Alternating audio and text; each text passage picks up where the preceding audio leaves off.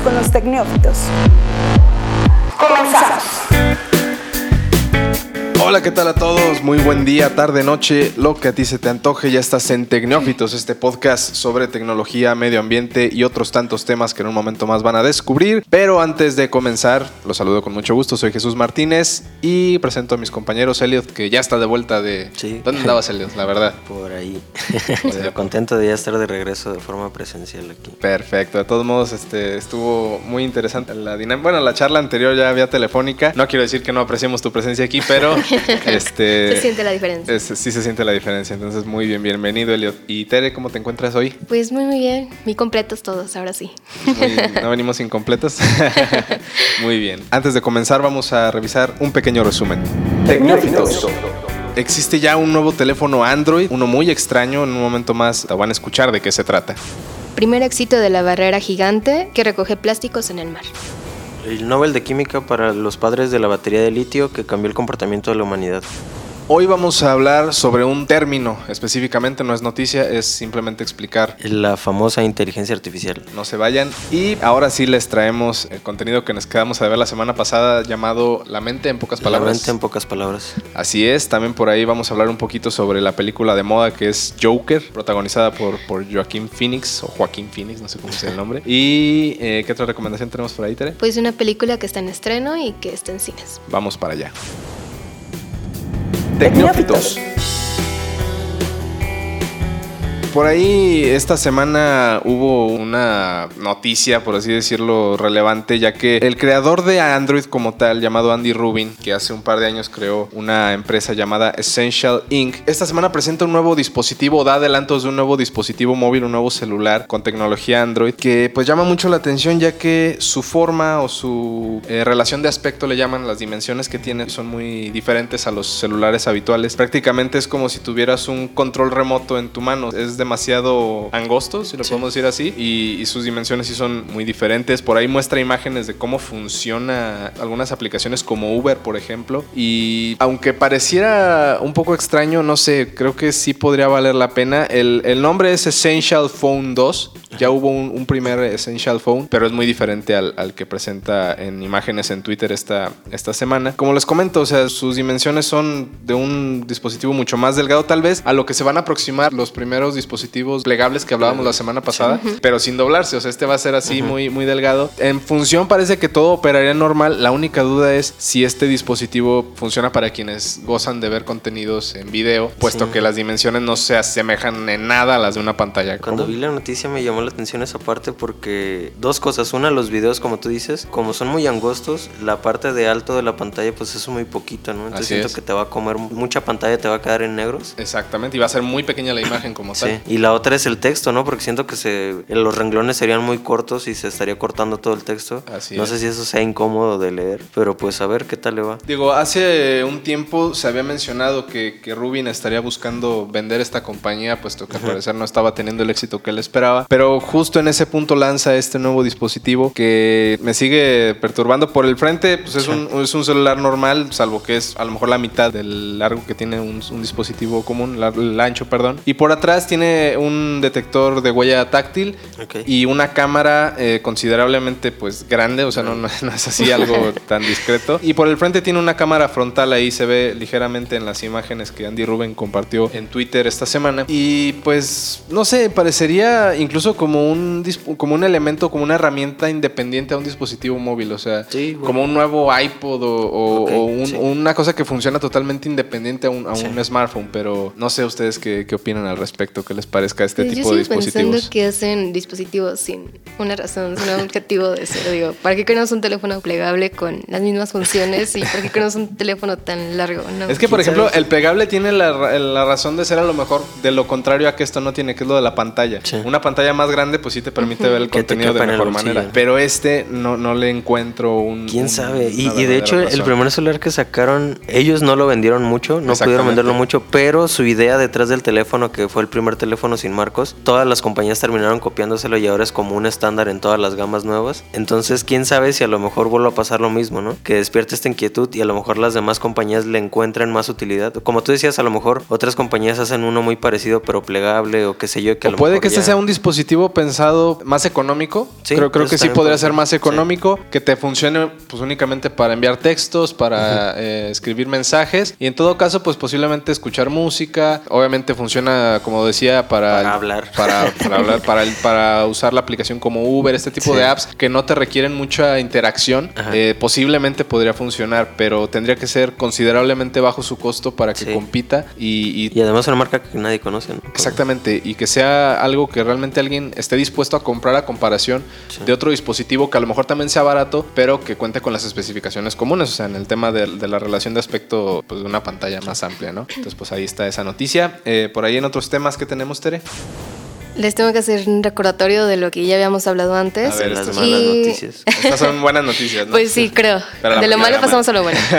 Este, eh, como aparato, este brazo gigantesco en el mar que se llama Ocean Cleanup. Ah, sí, lo- lo platicamos en limpiaba- alguna ocasión. Ajá, sí, sí, sí, fueron como de los primeros, ¿no? Sí. Temas. Pues hablábamos que había tenido como un fallo en sus instalaciones y lo tuvieron que retirar del mar, aunque era una buena alternativa, ¿no? Una solución Sí, para. en, en esta idea parecía algo muy bueno, pero en, la- en las primeras, este, como ensayos, en los primeros Exacto. ensayos no, no fue lo mejor. Sí, es lo que decían, que era como un año de, de puros ensayos, de fallas y errores. Y pues digo, está bien, ya que pues esperamos que realmente sea una buena solución. A ver, nada más para poner un poquito más de contexto, el Ocean Cleanup es un dispositivo que recoge La basura. residuos del océano. Residuos plásticos, para Residu- ser más Oh, ok, ok. este, específicos. Sí, sí, no se lleva todo ahí. Exacto. Y bueno, en estos días anunciaron, tal cual la fundación se llama Ocean Cleanup, anunció que ya tuvo su primer éxito, recogió una buena cantidad de estos plásticos sin ninguna falla en el equipo, porque recordamos que son 600 metros de largo, lo que abarca el área de, de este dispositivo. Y entre lo que pudo captar o agarrar este, esta forma de U que tiene el brazo, Ajá. fueron piezas de desechos plásticos que son muy visibles, como pueden ser botes, botellas. También redes fantasmas, que son las que se utilizan comercialmente para la pesca, que Ok.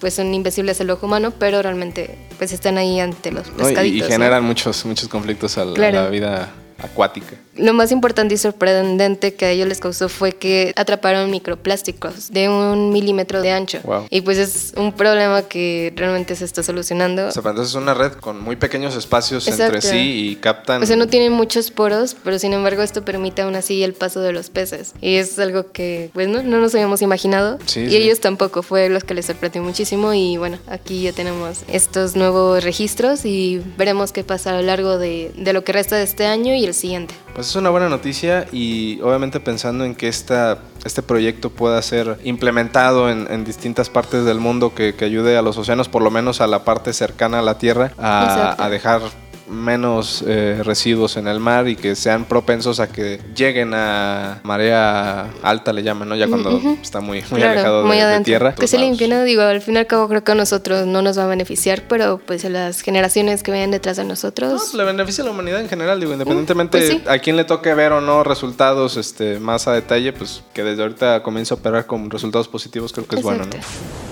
Y Elliot, ya estamos en la época de las nominaciones y no, ya de las entregas de los premios Nobel. Al menos de los anuncios de quiénes son los ganadores. Sí, por eso. ahí estaba leyendo también que a los del Nobel de Literatura del año pasado y de este, porque el año Sí. pasado hubo ahí un tema de escándalo de, me parece, de abuso sexual o de, de acoso, una cosa así en la academia, este, y por eso este año lanzaron dos ganadores de premio Nobel de Literatura. Ah, eso no, no lo había leído. Sí, sí, por ahí este, estaba ahí la, la ¿Y información. ya, ya están los ganadores o solo anunciaron que iban a ser Eh, no, sí, ahorita en un momento te, te doy el dato, pero mientras vamos entrando a la química, que es en el que hicimos Sí, nota hoy. Y esa es mi noticia que el- pues la Real Academia de las Ciencias le concede este como tan prestigioso galardón a tres personajes que es un estadounidense que se llama John Goodenough, un británico que se llama Stanley Whittingham y un japonés que es Akira Yoshino. Y estos tres señores son considerados los padres de la batería de litio. Ok, que es la estándar Que es ahora, ¿no? en el- sí, en el presente es el estándar para baterías recargables y trajo un gran cambio en, en el tema de las baterías. Eh, reci- o sea, anterior a estas baterías lo que existían eran las de níquel, cadmio, Ok. que eran mucho más contaminantes, tenían problemas con cargas y descargas, eran más peligrosas y creo que tenían que usar derivados de petróleos para crearlas o algo así. De hecho, que creo que justamente estas se empiezan a desarrollar a partir de, de la crisis del petróleo de los 70s. Ok. Estos investigadores empiezan a buscar alternativas nuevas para baterías y desarrollan estas baterías de litio que lo que hace es que son mucho más seguras, fácil- fáciles de reciclar. Bueno, no tan fáciles de reciclar, sino más fácil de reciclar que las pasadas. Y contaminan menos. y contaminan menos. Y además de que puedes como tener mucha batería en poco espacio. Esa es la razón por la que ahora ya podemos tener en un celular de 5 pulgadas, con una pantalla de 5 pulgadas, te puedes tener un celular que te dura la batería todo el día, ¿no? Eso era antes imposible. y de carga rápida, ¿no? Con, se- como con una, una batería a lo mejor de cadmio que además eran pesadísimas.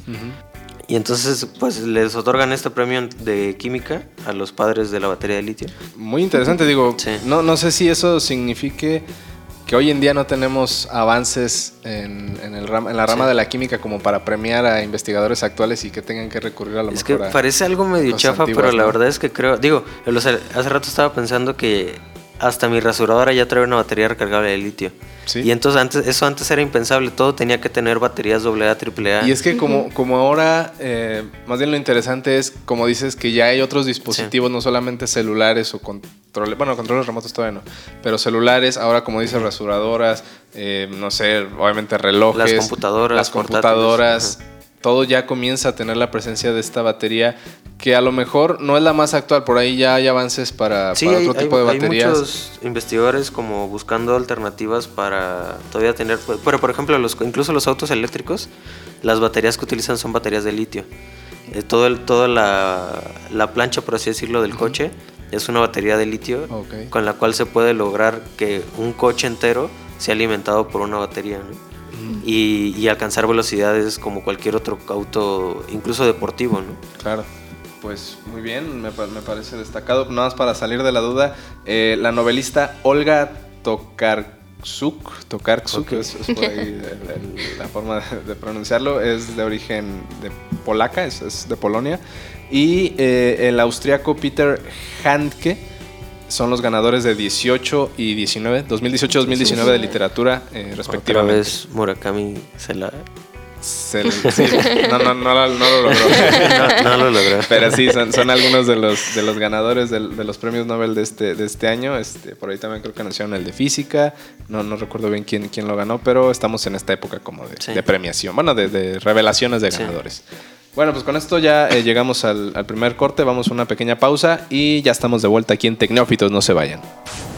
Déjanos tus comentarios en arroba Zona Franco MX usando el hashtag Pregunta Neófita. Pregunta Neófita. Pregunta Neófita. Esto es Tecnófitos. Continuamos. Decidimos hablar de esto, surgió de que ya nos damos cuenta que había, había varios programas en los que mencionábamos que ciertos aparatos o dispositivos o tecnologías hacían uso de esta famosa inteligencia artificial y nos pareció pertinente dar una breve explicación de pues qué es la inteligencia artificial, ¿no? Porque Así como es. que ya es un término que, que usamos ya como nuestra jerga cotidiana y muchas veces ni siquiera sabemos a lo que nos referimos. ¿no? A veces lo, lo usamos para referirnos a cosas que no son inteligencia artificial. Claro. Y sí, como decías, en episodios anteriores hablamos, por ejemplo, de los autos autónomos, de los coches autónomos, eh, que sí también ya tienen una presencia de inteligencia artificial, aunque todavía le falta mucho. Precisamente hablábamos de este tema de si, si iban a ser totalmente autónomos o si iban a tener al final de cuentas todavía la, digamos que la presencia de decisiones por parte de los conductores. Pero, pero sí, en específico el término inteligencia artificial, ¿a qué nos referimos? Eh, tradicionalmente el término inteligencia artificial era un término como de alguna forma imaginario.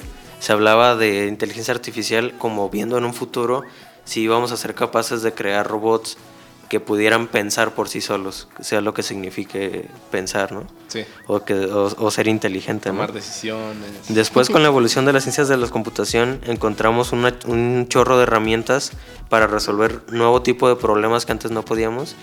Y entonces se acuñó el término de inteligencia artificial ya en una forma más como aterrizada en cosas viables, que muchas veces cuando es lo que yo más siento que es el error común que cuando uno escucha hablar de inteligencia artificial ya piensa uno que realmente es una computadora pensando Claro. que es como un robot autónomo que está pensando y tomando decisiones por sí solo. Y la verdad es que la realidad no es tan así. Lo que es la inteligencia artificial es, a diferencia de la computación tradicional, en donde tú exactamente le dices paso por paso exactamente qué va a calcular una Vas computadora. a programar todo el proceso. Ajá, y, y vas a decirle, no la- o sea, no, vas a decirle tú exactamente qué va a hacer y cómo lo va a hacer. La inteligencia artificial lo que hace es jugar como con de cierta forma unos entes abstractos que son neuronas. Y lo que haces es que estos entes, estas estructuras de datos internas en una computadora, haces que la computadora experimente y tome decisiones al azar. Interactúe o sí, comience a ellos a, moverse por sí mismos a, buscar resultados. Y, la computadora sola, eh, después tú la retroalimentas, le dices si lo que hizo fue, qué es lo que se le llama entrenar una computadora. Es como tú le dices si esos resultados que tuvo fueron buenos o malos y en base a esa retroalimentación ella vuelve a generar nuevas soluciones y cada vez se van afinando y con el paso del tiempo la computadora crea una, una buena solución a un problema que sin tú haberle dicho exactamente cómo calcularle. Solo tú le primero le entrenas con casos previos, le das un problema y le dices, a ver, ¿cuál crees que sería la solución? La computadora arroja un número y entonces tú lo evalúas y le dices, esta fue una buena solución y esta fue una mala. Y eso lo haces, también hemos podido lograrlo recientemente porque el poder computacional al que, podemos, al que ya tenemos acceso es impresionante. O sea, la, la cantidad de transistores que ya caben en un tamaño de un centímetro cuadrado es muchísimo, ¿no? Sí, o sea, por ejemplo, hablábamos del, poder que tienen los dispositivos móviles por un procesador mínimo, un microprocesador. Que, tiene una capacidad de trabajo que a lo mejor en, algunos años atrás no, lo imaginamos que podríamos tener. Y otro, y otro paradigma que ayudó mucho a esto fue lo que se le llama computación distribuida, que es tener un chorro de computadoras haciendo una tarea en común al mismo tiempo y comunicándose entre ellas. Entonces ya no solo necesitas tener una computadora superpoderosa, sino puedes tener una serie de computadoras trabajando y todas en conjunto buscando la solución a un solo problema. Entonces, como la unión de estas, de que, de llegamos como a esta tecnología tan poderosa, hace posible que puedas entrenar una computadora dándole un chorro de datos que la computadora aprenda a saber cuáles fueron buenas y malas soluciones y a partir de ahí lo interesante es que puede predecir en, para futuras cosas, ¿no? Me dabas, perdón, me dabas un ejemplo hace rato que creo que eh, engloba bien este, esta eh, definición de inteligencia artificial. Imaginemos un panal de abejas. El panal es como pues, por así decirlo, la cabeza, ¿no? O, la computadora o el cerebro. Y las abejas son las neuronas. Entonces, cuando van a recolectar eh, polen para, llevar al, panal, se comienzan a dispersar, regresan al panal y eh, me comentabas, una abeja que es la que revisa a todas las demás que traen polen, ve cuál es la que trae más o mejor o define las características y a partir de ahí dicen, ok, hacia dónde va ella, comienzan a ir todas las demás para traer mejor polen. Entonces es como la forma en la que podemos como describir la inteligencia artificial, que primero hacen eh, una, una serie de, pues sí, de, búsqueda o de búsqueda de soluciones, después viene la retroalimentación o la revisión y ya después de ahí comienzan a focalizarse más en los puntos donde están eh, correctos y a trabajar en esa área en específico. Y, cada iteración, o sea, cada vuelta de las abejas eh, refinan mejor. Va, va purificando, va, sí, Va, mejorando la, búsqueda, ¿no? Entonces esto es lo que se hace computación. A lo mejor es una, una como un término como muy difícil de, de abstraer, pero con este tipo de cosas podemos hacer cosas como el reconocimiento facial, ¿no? Lo que haces es a una computadora le das un chorro de imágenes y, dejas que ella sola decida qué son caras y qué no son caras. ¿No? O qué es una sonrisa y qué no es una sonrisa. Y ya después tú le dices, en estas sí le atinaste y en estas no. Entonces la computadora va aprendiendo cuáles patrones de fotos quiere decir que ahí hay una sonrisa o que no hay una sonrisa. Y conforme lo vas iterando, iterando y dejas ahí prendida la computadora un chorro de tiempo, la computadora va aprendiendo y va refinando y cada vez es más exacto a la hora de decidir si la foto de una persona está sonriendo o no está sonriendo, ¿no? Y entonces ya podemos tener cámaras que en tiempo real, por el poder de cómputo, con solo apuntarle a una persona te puede detectar caras, te puede detectar sonrisas, puedes decidir que tome la foto cuando sonrían, etcétera, etcétera, ¿no? Entonces es una como con un, con un principio muy básico como este de las abejas y, el polen, puedes tener un aparato que detecta si una persona está sonriendo o no. Eh, o si una persona es la misma en varias fotos. Claro. Porque es algo que, por ejemplo, en Facebook ya aparece. No sé si les ha pasado, pero yo tengo por ahí una notificación cada cierto tiempo cuando una persona, un amigo cercano sube una fotografía y yo aparezco en esa foto, o cree Facebook que yo aparezco en esa foto, me hizo una notificación. Hay una foto que subió fulanito de tal donde quizá aparezcas. Sí. Entonces, y, te aparece, o sea, y a final de cuentas sí, eres. No es un changuito atrás diciendo creo que es Jesús, sino... Sí, exactamente. De hecho, como esos problemas. Eh, recuerdo que un congresista nos contó en recuerdan que Google tiene como estas funciones de reconocer las caras o Sí. eh, las imágenes de cada persona en un nuevo dispositivo. Y hubo una demanda de un señor negro porque lo, eh, Google le dio como la referencia de que él era un chango. Y sí, o sea, fue un mega problema porque dijo, es que realmente no es, no es de mi... Sí, no es como que Google le haya enseñado eso a la computadora, sino solo la computadora aprendió que ese patrón se parecía más a un chango que a una persona. Pero solo lo único que probablemente ahí pasaba es que la computadora necesitaba entrenarse mucho más con distintos tipos raciales de Sí, o personas. sea, no es, como, no es Exacto. como que la computadora sea racista. Ajá, ¿no? Con esa exacto. Aunque Ese es intención. el tema hay, que hay un, tomaban. hay- hay un tema muy, muy chistoso, bueno, no chistoso, triste más bien. este, Trágicamente- de eso que ha- han intentado hacer inteligencias artificiales que sean, por ejemplo, que comenten videos en YouTube. Ok. ¿no? Entonces que aprenda de los comentarios anteriores y entonces a partir de ahí él genere comentarios automáticos para videos de YouTube. Y lo triste es que después de entrenar a la computadora un chorro con todos los comentarios de YouTube, este robot termina siendo racista, misógino, grosero. ¿Por qué? Porque solo es un reflejo de la, De la sociedad, de la sociedad, ¿no? en O sea, general, como- en- en- No es como que el robot haya decidido ser así, sino solo es un reflejo del, De los comentarios. de que los comentarios que, con la que la entrenaron. Incluso era, algo de lo que hablábamos en, en el episodio de los autos eh, autónomos, de que si tú pones eh, un, aut- un coche autónomo a conducir en una ciudad donde la cultura vial no es la más óptima, donde la educación vial no es óptima porque todos eh, se meten por calles que no son, donde no, dan, no ceden el paso al conductor que viene por, por la avenida. Entonces, pues a lo mejor eh, la inteligencia artificial en ese automóvil va a hacer que se vuelva un cafre Sí. de, de primer nivel, ¿no? Porque digo, va a aprender a, a no ceder el Sí. paso, va a aprender a, a meterse por calles en sentido contrario. Bueno, a lo mejor no llega tanto a eso, pero, Exacto, pero sí es a puede. lo que vamos, sea, va, va a aprender Sí, de claro. cosas es que negativas. son los llamados algoritmos, ¿no? Que, Sí. que se llegan a, man- a manejar. Y precisamente es eso. O sea, cuando tengamos tanta confianza en los algoritmos, ¿realmente quién va a decidir? ¿La computadora o nosotros? No sé, yo tengo mucho conflicto porque mi hermano tiene un aparato de estos de el famoso Alexa de Amazon Ok. y a mí me da mucho todavía mucho miedo preguntarle cosas y confiar en su respuesta porque le preguntas cosas te responde pero siempre me queda todo el gusanito de si será correcto yo tendré que rectificar el acto y siempre termino abriendo el celular y yo buscándolo solo y decir ah sí tenía razón pero como que todavía me cuesta trabajo confiar 100% Exacto. en, En, una- en un en- robot Un en aparato. Sí. Digo, eh, creo que al final de cuentas, de forma indirecta, ya confiamos mucho en, Sí. en- en- no en robots, pero, Pero en la sí en la tecnología. Sí, o sea, como sí, a mí ya me parece muy confiable yo solo entrar a Google, googlear algo, entrar a una página y decir, ah, este es el resultado. Siempre cuando Pero delegarle eso, delegarle esa tarea a un ente que él, porque en realidad detrás eso es lo que hace la máquina, ¿no? Como tú le preguntas algo, él trata de entender la pregunta, va y la busca en internet y te trae el resultado más, Más. más relevante. Ajá. Pero que delegarle todo a él y que me dé la respuesta, como que todavía no me siento seguro de aceptarle y decir, seguro tienes razón. Tienes que verificar, ¿no? Sí. Al final de cuentas todavía. Y no sé si llegaremos a un punto donde de plano. Sí, nos- porque tengo entendido que, por ejemplo, todo. con estos aparatos de Alexa y Siri y demás, los niños los adoptan muy bien. O sea, si pones tú eso en una casa, los niños, como si nada, al poco tiempo comienzan a preguntarle de todo y confiar en ellos. Se crean solos.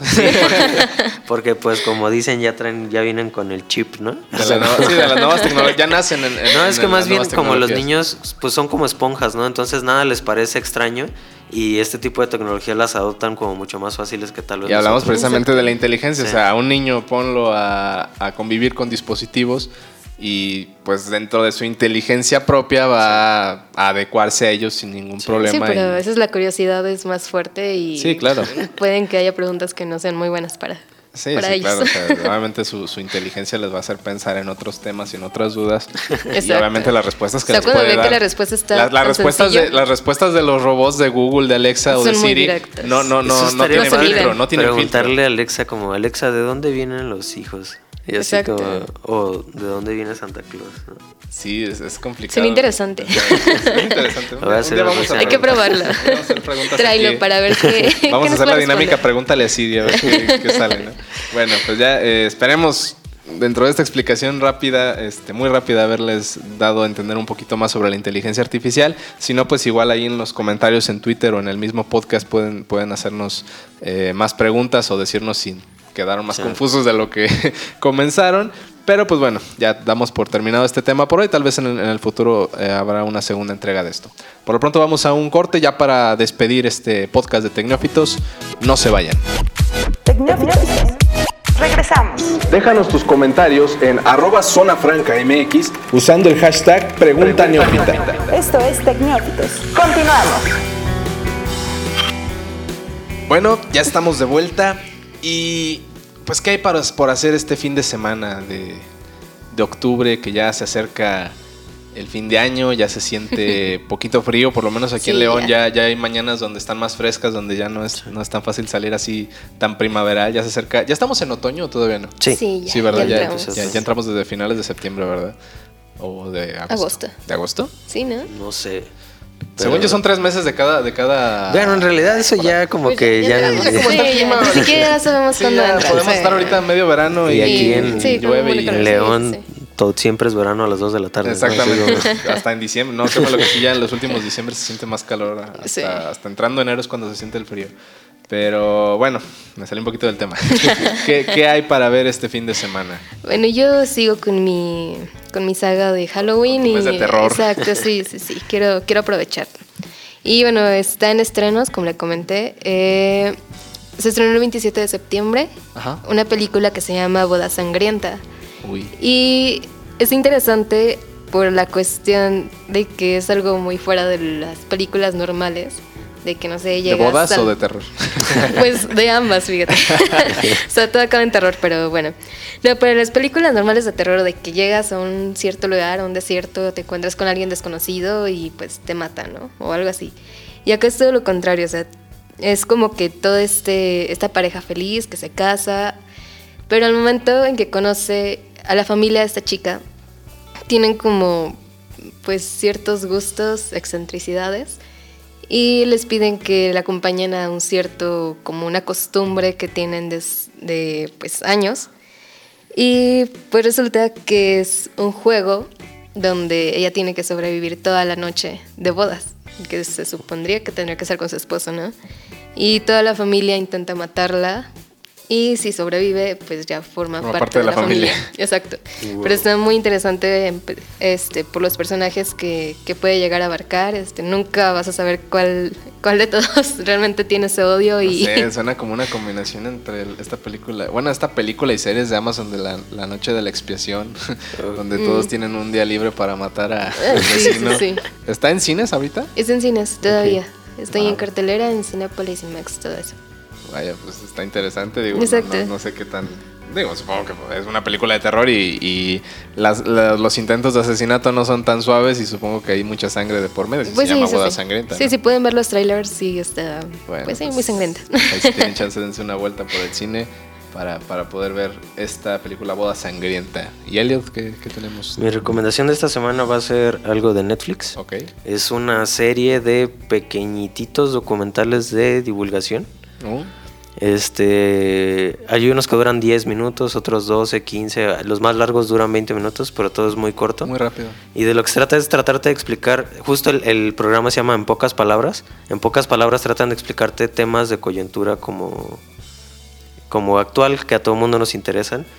Y acaban de sacar un spin-off que se llama La mente en pocas palabras, que son ocho episodios me parece, o seis, donde son puros temas relacionados con la mente. Es por qué soñamos, cómo funcionan los recuerdos, cómo funciona la ansiedad, eh, cómo funcionan los alucinógenos. alucinógenos. Entonces son puros temas como que la verdad son muy interesantes y lo que me gusta mucho del formato es que es, es bastante acertado en el sentido de que hablan científicos, hablan doctores, pero lo hacen de forma muy amena y de forma muy breve como para que no sean aburridos.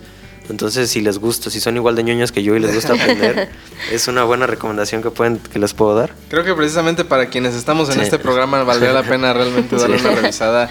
Por lo menos, bueno, creo que en general a todo, Sí. tanto el, el primero en pocas palabras, que ya son dos temporadas, Sí. como este spin-off de la mente, que, que creo que suena muy interesante. Y ya Sí. estuve viendo la descripción de los capítulos y sí, está bastante interesante y muy digerible. O sea, son, Sí. son capítulos cortos, no hay este como que un hilo conductor entre todos, Sí. como para que tengas que verlos todos seguidos, puedes verlos hasta salteados si Sí, te llama la atención yo, uno, ¿no? yo así es como lo hago. Generalmente los veo salteados como del que me va interesando. La verdad, todos, son- todos están padrísimos, pero siempre Este, hay uno que dices, quiero ver este primero y es con el que te enganchas. ¿no? Perfecto, pues ahí está la otra opción. Me parece muy interesante y sí, sí la voy a tomar en cuenta. no sé si este fin de semana porque ya estoy por terminar Breaking Bad y, y de hecho sale la película hoy. Hoy salió, hoy, Sí. hoy viernes sale, salió ya la, la película de esta serie que fue, pues no sé, un, un ícono de, de, los, de los contenidos actuales, ¿no? Sí, yo creo que sí fue como un antes y un después en las series de, de televisión. Y pues a ver cómo está la película. Sí, digo, quiero terminar para ya poder verla sin, sin ningún, ningún problema de, de- de conexión. Y, y bueno, eh, esta semana ha estado muy mencionada la película Joker de- en los cines, creo que es la más popular, la que hoy está en, en boca de todos, en las redes de todos. Lo comentaba contigo, Eliot, que eh, digo, sin, sin menospreciar la opinión de, de- de- de la gente, pues todos se sienten ya críticos de cine con esta película. Lo he visto muy marcado, o sea, no, no- tal vez no, no me di cuenta en otros, en otros estrenos recientes, pero en esta todos hacen eh, su, su crítica muy eh, concienzuda sobre que si el- la banda sonora, que si el reparto, que si la actuación y, y todo este tema. Y bueno, he visto críticos de cine que, quien, que también dan su opinión, a unos sí les gustó, a otros no. Eso es lo que me pone a pensar que no es una película absoluta en el tema de que sea muy buena. Sí. O sea, hay, hay diferentes... Pero este, me parece interesante que a pesar de que es una película del universo de superhéroes, como que justo está despertando mucho al opinar sobre ella. No es tanto como las de superhéroes que como que ibas y el rollo era sentarte y pasarte un buen rato palomero, ¿no? Sino como que esta película, te guste o no, como que sí despertó muchísima opinión de, de hablar de ella, ¿no? Porque Sí. por distintos aspectos, desde la actuación hasta de lo que trata, del villano este icónico, ¿no? Entonces... Del, del tema psicológico, cómo Sí. trataron al personaje. No me voy a poner a dar una crítica así porque creo que no soy el, soy el menos indicado A ver, para ¿qué tal eso. la mezcla de sonido? no, creo que el soundtrack. No, creo que, creo que para ese tipo de cosas se lo dejamos a, a nuestro compañero de aquí de Zona Franca de Osdedid, Díaz de Sollano, que es el crítico de cine y quien puede dar una, una crítica más acertada y. Sin temor a ser criticado. y creo que, no, y, y sí, porque creo que sí a él no le gustó por lo que, por lo que supe, creo que no le gustó la película. Eh, yo como alguien que le gusta ir al cine de repente sin ponerse a ver detalles de todo, la historia me hizo sentir incómodo. Sí, es que es, es- es fuerte los temas que tratan. ¿no? Me, me hizo sentir incómodo en, en cada parte. O sea, no sabías este sujeto, eh, Arthur Fleck, es el nombre que aquí en, en- en esta historia del Joker le dan a- al villano, porque creo que en todas las historias de este villano de Batman no se le da un, un perfil muy, muy definido. En este se llama Arthur Fleck. Y sí, o sea, es, es una persona trastornada que, que ha tenido problemas y que lo orilla a pues sí, a, a cometer eh, fechorías muy graves. Es muy gráfica la película, es muy violenta, no es para niños, no es ni para adolescentes, yo creo. Yo creo que no. Creo que sí es para, para un público muy adulto. Y, y sí, simplemente voy a decir eso, me gustó. Este, no me gustó estar incómodo, pero sí me mantuvo muy atrapado toda, toda, la, toda la historia. Les recomiendo que la vean, sí, pero... Pero sí, digo nada más. No, no voy a, brincarme a otros temas. Ya si, si les interesa, creo que Deus, no sé si este fin de semana sacará alguna eh, opinión al respecto de la película. Así que pues mejor vean con quien sí sabe de cine para hablar sobre temas más técnicos y, y de guion y todo ese tipo de cosas. Pero yo les recomiendo que vayan a verla. Está muy entretenida, vale, vale la pena. Y nomás que sí tienen que estar preparados a, a ver Escenas fuertes. escenas muy fuertes. Entonces, pues es la recomendación. Con esto cerramos. No sé si quieran agregar algo más. Hablen ahora o Vayan callen al para cine siempre. y pues disfruten los nuevos estrenos, ¿no? Así creo que es. va a Antes de estar que como nos que dominen las computadoras. La conclusión, vayan al cine y si el mundo no se acaba y si las computadoras no se adueñan de nuestras mentes, aquí nos vemos la siguiente semana. Muchas gracias. No te pierdas nuestros nuevos episodios todos los viernes a través de www.zonafranca.mx y las plataformas disponibles. Déjanos tus comentarios usando el hashtag Pregunta Neófita. Pregunta Neófita. Pregunta Neófita. Pregunta Neófita.